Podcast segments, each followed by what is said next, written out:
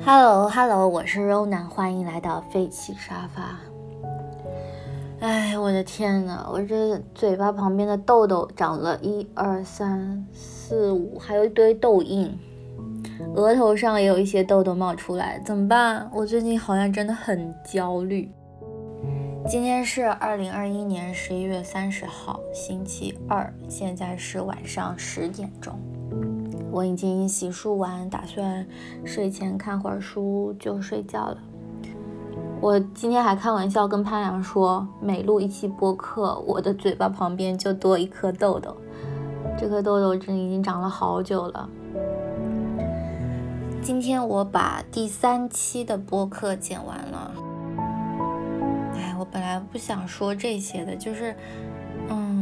废弃沙发，它是我一个记录生活的地方，但是我上次竟然脑抽，说想录一个播客制作人系列，把我工作中的感悟放到这里来，然后我发完之后我就后悔了，凭什么？我干嘛要把我的工作和生活结合的这么紧密呀？就是根本分不开了。嗯，这一方面是好事，说明。可能就说明我对这个工作还是有一定的热忱的，但另一方面也是一件坏事，就是我我真的不知道我自己的业余生活应该怎么安排了。我现在比如说看个书呀，去看个电影啊啥的，我都会想着能不能在工作里面体现一点，因为做内容创作，你肯定是需要从工作从生活中去汲取一些经验的嘛。哎，这样的状态。又又好又不好，我现在是一边看着我的镜子，一边在录这个播客。我的天呐，我这脸上真的太恶心了。我上一次脸上痘痘长成这样还是高三的时候，不过那会儿全是长额头上，现在全是长下巴上。我还去搜，说这个嘴嘴巴旁边长痘痘是什么原因。有一个万金油的说法，就是说是因为你长期的抑郁和焦虑导致内分泌失调，所以会长痘痘。不管他说对不对吧，反正我是信了。也可能是北京的水质不好，我好像是来北京之后就脸上一直会冒这种小的痘痘出来，用水杨酸啊啥的都没用，它还是会冒出来，有点像过敏一样。哎，说回正事儿吧。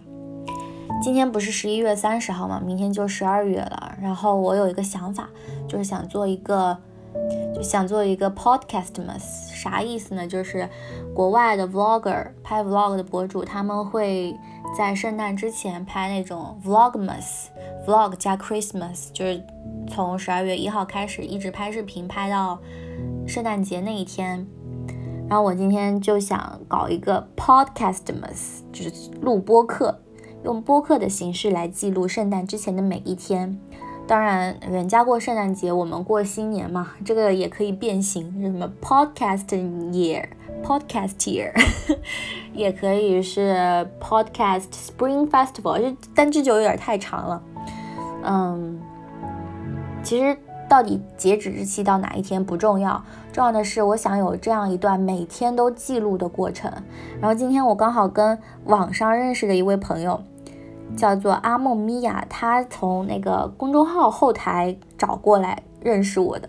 虽然我那公众号真的是几百年没有更新了，她在那儿加到我，然后她也在北京。完了，我竟然说北京了，我变了。对，她也在北京，然后她就跟我说，她想发起一个活动，让她的一些朋友们来坚持每天记录一下。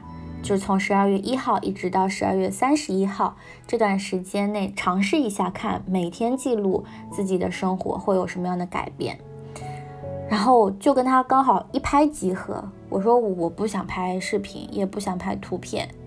一个原因是因为懒，第二个原因就是二不化妆，我真的觉得视频自己没办法看。然后我就跟他说，我能不能用音频的形式？他说好呀。然后我就。我就跟他一拍即合。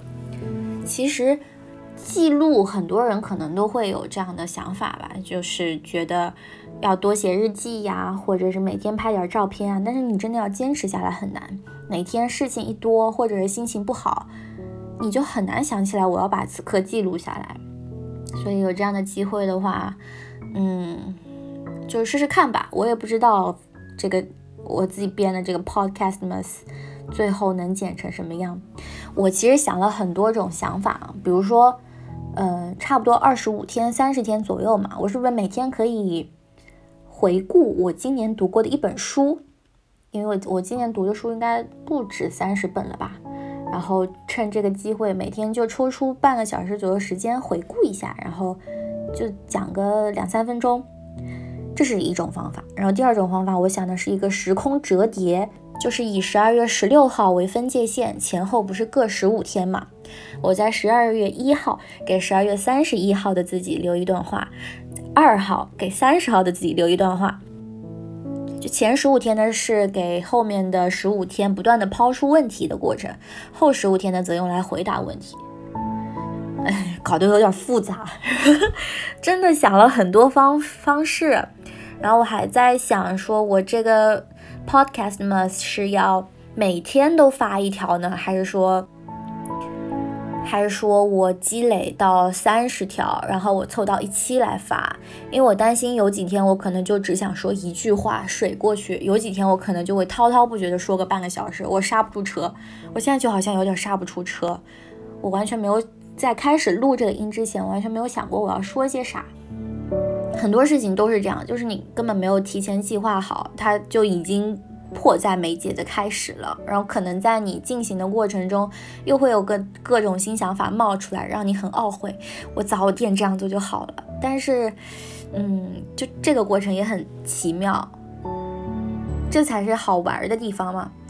嗯，我现在做那个何森宝老师的新播客，这种感觉也是一样。我上一期录那个播客制作人日记的时候，就已经说到过了。我们前期想的方案和后面实际做出来的天差地别，就其实我觉得我们前期真的已经策划的算挺完备的了啊！老板就叫了各种很专业的人来给我们一些指导，然后也是反反复复改，才最终敲定一个方案。但是真的录了两三期之后，发现哎，好像这样会更好，然后就再改、再改、再改。我可能我我可能有点变态吧，我还蛮享受这种不断的被改的过程的。虽然中间也会有很多情绪崩溃的时刻，比如我今天我就跟老板发脾气了，也也不能算发脾气吧，真的是有点生气。就那个喜马拉雅的合作方，他们一直催着我给一个设计方案，就是从上周就开始催。因为时间很着急嘛，我就周日的时候把这个写好了，就直接发给喜马拉雅那边了，让他们赶紧先去做起来吧。之后文案什么的细节我们可以再改。然后周一的时候，老板说这个东西你要先发给我审核，对不对？我说对对对，是我错，我没有发给你审核，我应该先发给你确认。然后我就发给他，发给他之后，我我第一版本发错了，发了原来的另外一个稿子，然后他看了说这个不行。然后后来他给我回了这句之后，我才发现啊，我给你发错了，我就给他发了新的版本。新的版本发过去之后，他应该也在忙，然后我也没有着急确认。我以为他接收到的是新的版本，但其实他一直看的还是之前的版本。然后他就一直跟我说这个不行，这个不行，这个不行。然后我就催哪儿不行，哪儿不行，哪儿不行，你跟我说。然后 今天一直到今天，我们又跟喜马拉雅那边开会。然后他们就问我 slogan 还有没有更好的形式？我说我在那版本里面写了那句不好吗？那句到底是哪里不好？一直没跟我说哪儿不好，我态度就很恶劣，你知道吗？就说哪儿不好跟我说怎么改。嗯，然后最后就是用回了我周日交的那个版本，我当时就一下子崩溃，什么呀？就跟我说要改要改，我这个不行，最后还是用了老版本。然后我当时就很生气，结果后来一核对，发现是我们俩根本说的就不是同一件事情。他一直 在说旧的版本不行，没有说新的版本不行。然后我就一直以为是新的版本不行。我是说的是不是有点太绕了？你们还在线吗？还能听得进去吗？哎呀，我好烦啊！我怎么又开始讲工作了？我真的可能是个受虐狂吧？我卷我自己，根本没有人逼着我卷。我我周日的时候自自言自语的那一期还写了一些，还写了一些大纲来着。我那期想聊啥？哦，对，我那期想聊的主题是表达我想说的和表达你想听的之间这个矛盾到底该怎么解决？因为我那天应该是看了那个综艺，导演请指教。对对，我记起来了。那个综艺里面有一个女导演叫曾曾，我还蛮喜欢她拍的东西的。就第一期和第二期两个片子，我目前为止都很喜欢。然后她第二期那个片子呢，就是 PK 的结果票数不是很高，可能就就进入了待定区。然后当时大家对她的批评啊，就基本上是一个事情，就是说你这个片子太个人化了。并没有去主动的迎合观众，打引号的迎合，所以它虽然对你来说很重要，但是观众可能 get 不到。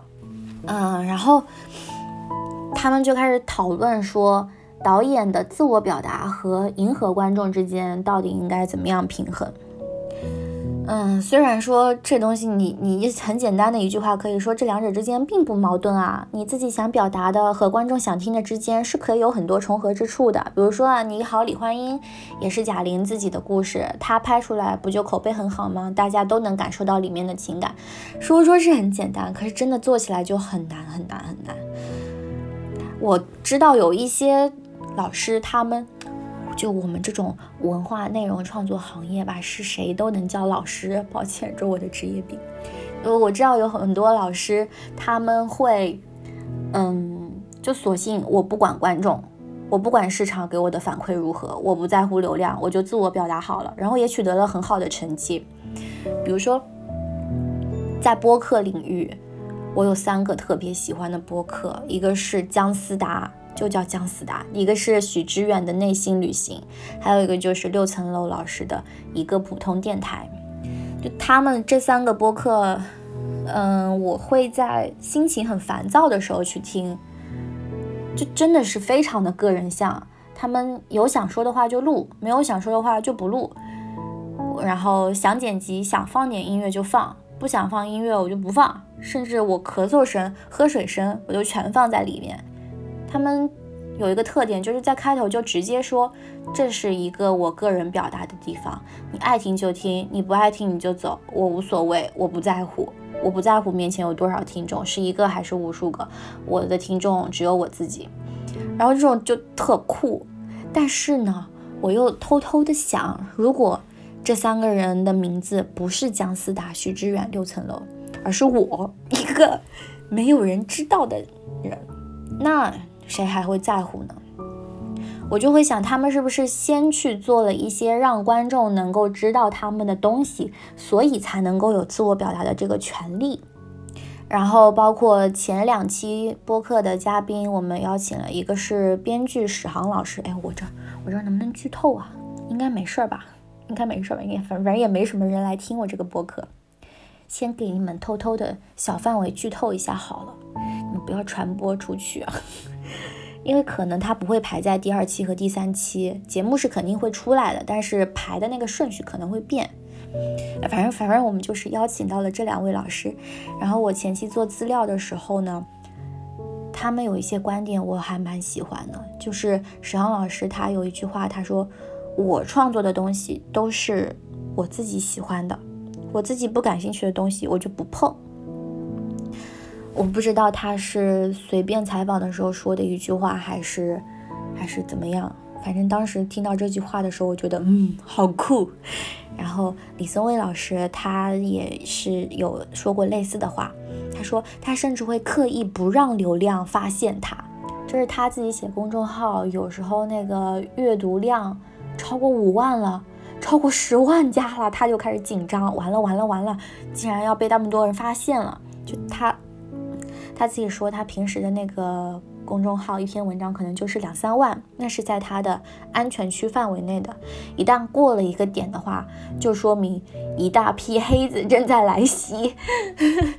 就是一旦人多了之后，一定会有概率，一定会有一些不好的声音出现，所以他就不想听那些不好的声音，所以呢，他就会有时候会刻意比如说，哪怕这件事情是在分析一个热点事件，他也会在标题上做一些改动。就是你知道，很多公众号就刻意的，明明是没有在讲这个热点事件，非要往这个上面凑，但他是反其道而行之，他就是你们喜欢听什么，我偏不聊什么，有点杨笠那个感觉了。但反而他们这样做的内容也很好，就真的吸引到了能够听他们说话的人。然后刚好我就看那个史航老师，因为最近他来录过节目，我就很关注他的微博嘛。他也评价了导演请指教里面的各个每一部剧，然后他说其中一个导演的形容词就说了这么一句话，说嗯，墙角男孩画圈圈，你可以凑过去看看，也许他画的是银河系呢。啊，我觉得这句话果真是编剧大师，就说的太好了。我觉得我以上提到这这几个人，他们好像都是。他们好像都是那种墙角画圈圈的小孩儿，就是埋头做着自己坚信的、自己热爱的事情，然后我们旁人也可以凑过去看看，说不定他画的真的就是一个银河系。完了完了，我觉得我这一期播客已经聊偏了，我一看时间，我已经录了十几分钟了。我本来想的是这个就作为我的 Podcastmas 的第一期。做一个开头而已，结果一下就聊偏了。那我要不就直接把这期全发出来得了。哦，对，对不起啊，我今天真的是没有写大纲，所以我的思路就非常飘，我想到哪儿就跟你们说到哪儿。就说到那个 podcast 嘛，我刚刚不是说了，我有一个时空折叠的想法嘛，就是前十五天的自己给后十五天的自己留个言。然后这个留言的想法是从哪儿来的呢？就是从 QQ 空间留言板。我前几天还跟朋友说，我觉得现在好像没有任何一种信息传播的方式像 QQ 空间留言板那样了，就是。留言板它比信件要来的更快，但是呢，它比微信、比直接发消息又要来的慢很多。我不知道在听的应该跟我年纪都差不多大吧。留言板我以前基本上是每周回家的时候才会打开一次，然后时间稍微自由的时候，可能是每天晚上或者每隔两三天可以打开手机上一次 QQ，可以看到那个消息。它是有一个滞后性的，但同时呢，里面分享的东西又不像信件一样，我非得给你说一些什么事儿，我非得加几句祝福语，因为信件它或者是明信片，它的篇幅很有限。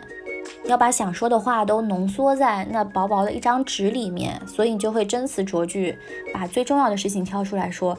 留言板不是，你什么都可以说。就我的留言板里，甚至我的朋友会跟我说，今天晚上我看了那个那个电影，特别好看，你周五回家了一定要记得看哦。今天我听了什么什么歌，好好听，下次我跟你一起唱，这样，然后。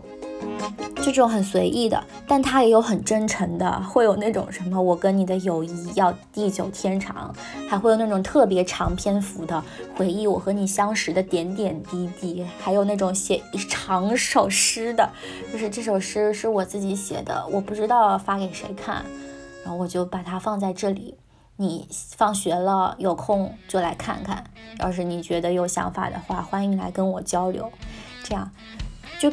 留言板跟互联网古早时期的论坛有点像，就它的时效性并没有那么高，但同时它对内容的包容程度又很强。你可以分享鸡毛蒜皮，也可以分享真情实感，所以那里是我特别珍贵的回忆。但是呢，你也知道，年少无知的时候就很容易脑抽。我曾经把我的留言板清空过，就以前的留言板特别的精彩，上千条留言。然后我当时觉得那种把留言板清空的人特酷。你们会点进 QQ 空间看吗？就有的人的 QQ 空间装饰的很花里胡哨，还是花黄钻会员才能有的那种特效，非主流时期那种会闪的，然后一点进去各种特效，那个鼠标还会变成其他的形状那种，我就很看不起。我觉得那种就是太 low 了。然后我觉得什么是高级的呢？是你点进去。他会把那个主页那一条，就是那个菜单栏，一般来说是嗯，主页、日志、留言板、相册，然后其他还有各种奇奇怪怪的功能，我就觉得得把这些功能全部删掉，只剩下主页、留言板。然后你一点进去也不要其他花里胡哨的装饰，就是一片纯蓝色，最多加那么一小小的一张照片，然后放一首当时听来觉得很高级的音乐，这样点进去这个留空间一下子哦，高级。然后留言板也不能有太多的信息，像那种什么彩彩你好呀，什么美女啊，鸡鸡啊，哥哥哥过来看看你这种哦，太 low 了，不可以有。我们九五后的留言板怎么可以有这种东西？然后我就把它们全删掉，只留下那些无病呻吟的语句。就比如说，等一下啊，等一下，我找一下我之前那个截图，找一下，找一下。哦，给你们，我不好意思，笑有点过分，我给你们读一段。这个是 ET 给我的留言。六年级的你，连笑容都只是一种单纯的色彩。怀念我留在单车上的十四岁，怀念曾经因你的一阵微笑而激荡起来的风，夹着悲欢和一去不再回来的昨天。这个在还写错了，在应该是再见的在，他写了在吗的在。浩浩荡荡地穿越我单薄的青春。句号，明亮。句号，伤感。句号，无穷尽。句号，因为。二零一一了呀，就这种风格，我觉得可以留下，它配出现在我的 QQ 空间里面，整个的格调是符合的。啊，不知道当时在想什么。然后差不多是二零，差不多应该是上大学之后，就慢慢的不用留言板了。对，一五到一六年，就是我我大一大二的时候，QQ 空间变成了一个。我清理相册的地方，就它是我的一个云盘。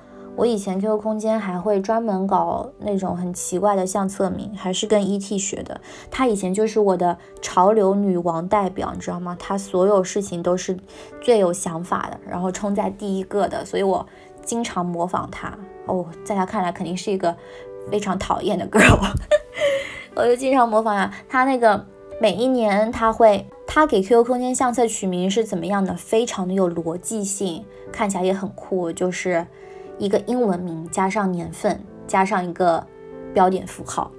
比如说，哎，比如说，等一下我来翻，我来打开我的 QQ 空间。哦，我应该是从二零一二年开始记录的。二零一二这个叫做 naive，二零一二，当年 naive 这个词应该很火吧？然后二零一三呢是。Refresh 二零一三可有寓意了。Refresh 它是重新活起来的意思，因为二零一三年我从理科班转到了文科班，然后有一段很消沉的时期，后来呢又振作了起来，生活重新回到正轨，所以我就选用了 refresh 这个词。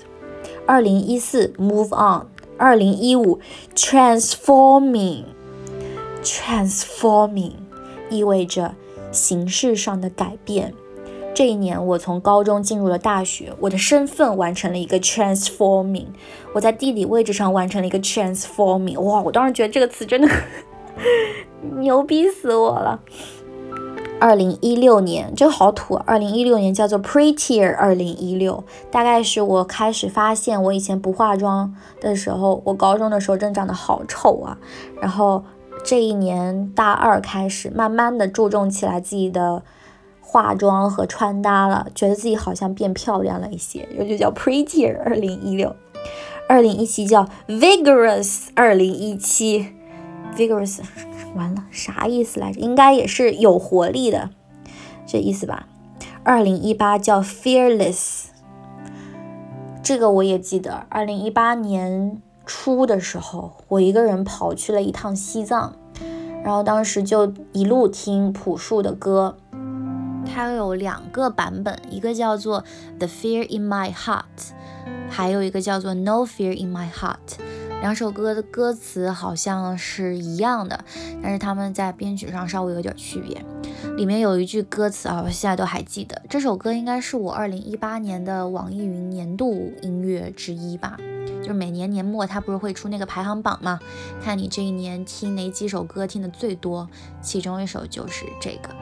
他就说：“你未曾犯错的无聊的人生。”嗯，其实我感觉那一年是我开始青春叛逆的一年啊。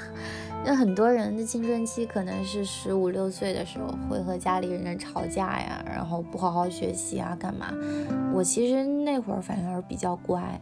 我的叛逆期，我一直觉得是从大三、大四开始的。那个时候在纠结我到底是要不要读研啊，我就开始有这样的想法：难道我要这样安安稳稳的按照一个正常的轨迹过一辈子吗？找个好工作，然后呢，三十岁、四十岁、五十六十岁就一直这样过未曾犯错的人生吗？所以，二零一八年见这个相册放的第一张照片，应该是我在西藏的一个冰川下面拍的照片。那会儿心血来潮，就想着我一定得做点疯狂的事情，才能对得起我这种叛逆，是吧？好不容易有了这么点叛逆精神。然后我就跑去西藏了，没有跟家里人说，几乎也没怎么跟朋友说。然后在春节的当天，大年三十当天赶回家。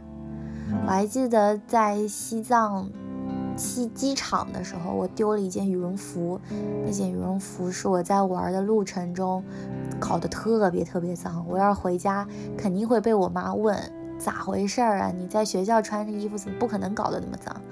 所以我就在机场想了想，我把那件衣服给丢了。但是年初短暂的一次所谓的 fearless 之后呢，我其实还是选择了要好好考研啊，就又这么纠结了一年，最后在大四毕业的时候，还是 受到了惩罚。哎，这这个就不再多说了，说太多次了。然后，二零一九年我的这个相册名叫做 Incredible 二零一九，嗯，应该是和我当时那个 vlog 去印度时候拍了一个 vlog 叫做 Incredible India，从那个 vlog 的名字来的，我忘了这是一句口号还是一首歌的名字啊？嗯，反正 Incredible India 感觉是一个词组，然后 Incredible 这个词又代表着很奇妙，就。经历了各种很奇幻的事情，这样一个意思，我觉得用它来概括二零一九年特别合适。那一年是我毕业嘛，啊，我跟很多人一样，在毕业季的时候过得非常的疯狂，攒钱出去旅行，所谓的毕业旅行，然后跟朋友好几个通宵，喝得酩酊大醉，在那种大学路上的廉价的小酒馆。然后喝到大半夜的回宿舍，演了毕业大戏。对，毕业大戏，我还演的，天啊，那个角色好羞耻啊！我们当时演的是红玫瑰与白玫瑰，然后我演了白玫瑰。哎，说到这个，我前几天还在语音备忘录里面找到了当时演出时候的录音，我没有录视频。嗯，其实我们是有视频素材的，但是毕业之后我一直没有敢再看过，我觉得不敢看，看自己演戏多尴尬呀！而且我本来演的那个角色就是很讨人嫌的白玫瑰，孟烟离她就是一个，嗯，虽然说小有知识文化水平，但是她完全依赖于家里的男性的这么一个女性的形象，然后她就不断的会问她的丈夫。哎呀，下雨了，就捏着嗓子，现在所谓那种夹子音，捏着嗓子问：下雨了，你要不要带把伞？就就就就就这种。但是我那天演出的时候，竟然鬼使神差的，我手机应该是放在后台了，点了一个录音按钮。哇，我那天听到语音备忘录的时候，就觉得声音这种东西，我真的是觉得很神奇。我记不起来当时去看演出的面前有哪些观众，那个场地的大小我都不太能记得起来了。但是那个声音一放出来的时候，我就感觉天呐，穿越回去了。我一直录到整个演出结束，然后导演开始说一些话，然后邀请我们话剧团的当时的老师过来说一些话，然后甚至还有现场观众的提问环节，这些全部录进去了，这个真的太宝贵了。我下次有机会把这个专门做一期出来给你们听，好不好？嗯，OK，反正就是二零一九年我放了这个 Incredible 二零一九，然后就是到二零二零，我最后一次在 QQ 空间用相册记录二零二零这个叫做 Wandering 这个词，我当时取它的时候有两个意思。一个是漂泊的、流浪的，因为二零二零年我从成都搬到了杭州，然后在杭州呢又辗转了好几个区，因为当时的工作变动，从九堡搬到余杭，又从余杭搬回去，然后下半年的时候呢又来了北京，在北京又经历了一次搬家，就感觉一整年都在不断的换地方，就是一个。漂泊无依的状态，没有根的那种感觉。嗯，wondering 还有一个意思呢，是想知道，I want to know 的意思。二零二零年也是我不断追寻自我的一个过程吧，一直在问自己，你到底想过什么样的生活啊？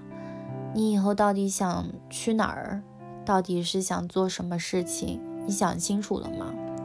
大三的时候，我可能可以很任性的觉得这件事情，我想到好头疼，我就抛下一切，我跑到其他一个地方去休息几天。但是真的踏入社会之后，没有这些时间，也没有精力来让我做一些很冲动的事情了，所以就只能是不断的问自己，你要赶紧想清楚。到二零二零年，只剩下三十天了。我其实还没有想好，如果要给二零二零年建一个相册的话，会我我会叫什么？如果你现在还在听的话，你也可以跟我一起来想一下，你想用哪一个词来概括二零二零呢？嗯，我现在脑子里面想到的一个词叫做。Solitude, solitude，对，应该没拼错。Solitude，孤独的、独居的、独立的意思。我蹦出来的不是 alone 或者 lonely，我总感觉，嗯，这两个词有点被用烂了，或者说你一听到它就就觉得有点可怜的感觉。但你说 solitude 吧，它好像又有点更独立的。那种意思，所以我会觉得 solitude 这个词更好。我可能会用 solitude 来概括2021年吧，因为这一年我除了工作的时候，其他时间基本上都是一个人待着。包括我为什么会做这个播客，也是因为我想让房子里面永远有声音。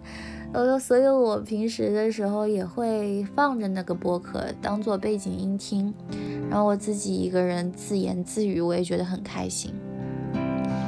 我其实一直觉得自己应该是个偏内向的人，但是到高中、大学好像就不是这样，尤其是到了大学，我刚刚也说，毕业季的时候各种喝酒啊，哇，那个疯的呀。大学时候，我几乎认为自己是那种交际花类型的，就是可以去结交很多陌生的朋友，也愿意和他们交谈，不觉得很累。但是到了今年，尤其是下半年之后，就慢慢的觉得出去见人好累啊，好消耗我啊。当然，有的时候见一下朋友，还是会觉得聊了很多，收获了很多，很开心。但是不管怎样，它都是好像在慢慢的耗费我的电量。嗯，但有一个好处是我可以直接跟朋友说，我今天我就是不想出门，不是因为我没有时间，而是我觉得我需要一个人待一会儿，所以请原谅我今天我这个周末不想出来。然后对方也会表示理解，就这种时刻，我觉得还蛮温暖的。我不知道是因为我的朋友也是这样的性格呢，还是说年纪大了之后，大家就对维持塑料友谊这件事儿放宽心了，觉得 OK 无所谓，大家都会有累的时候，不想社交，咱们就也没必要硬的出来吃饭，都知道感情在那儿就行了。就这样的相处状态，好像是更舒服的。嗯，也慢慢的习惯了一个人，一个人待着真的好开心啊！我觉得，就比如说我今天刚开始录这个播客的时候，我都没想到我能说那么久。我一个人在这自言自语，我竟然就说了三四十分钟，然后表达欲得到了满足。就已经不在乎是不是真的会有人听了。回到我开头聊的关于自我表达和他人倾听之间的关系，嗯，对我来说可能也是自我表达会更重要。如果有人听，那是特别幸运的一件事儿，是需要感激甚至感恩的。如果没有人听，那是很正常不过的一件事儿。有人听当然是更好，没人听也无所谓。这可能就是我做这个播客的初衷。嗯，当然这是我自己的节目。如果是工作上的话，那肯定就是另外一个逻辑了。OK OK，我觉得也差不多了。嗯，那今天就先到这里吧。十二月我可能会经常用声音跟大家打招呼。呃，我不知道这个 Podcastmas 到底能不能够做成，但是我会加油的。先提前祝大家圣诞快乐，新年快乐。OK，那今天就先到这里了，谢谢你们来听，拜拜。